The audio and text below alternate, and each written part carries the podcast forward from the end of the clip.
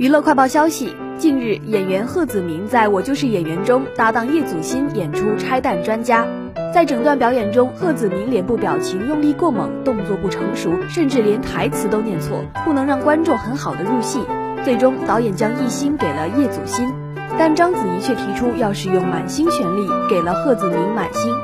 章子怡解释道：“被贺子铭对于表演真挚的态度打动了，在所有的演员当中，他是排名最后一个，没有选择权，生活中选择的机会也不多，所以感受到了他的酸楚和无助，愿意帮助他。”贺子铭的这段表演是完全不过关的，但在采访环节，他表示，因为之前和何洁的负面新闻，失去了很多表演机会，他经历了很艰难的时段，无戏可拍，但也理解那些不用他的人。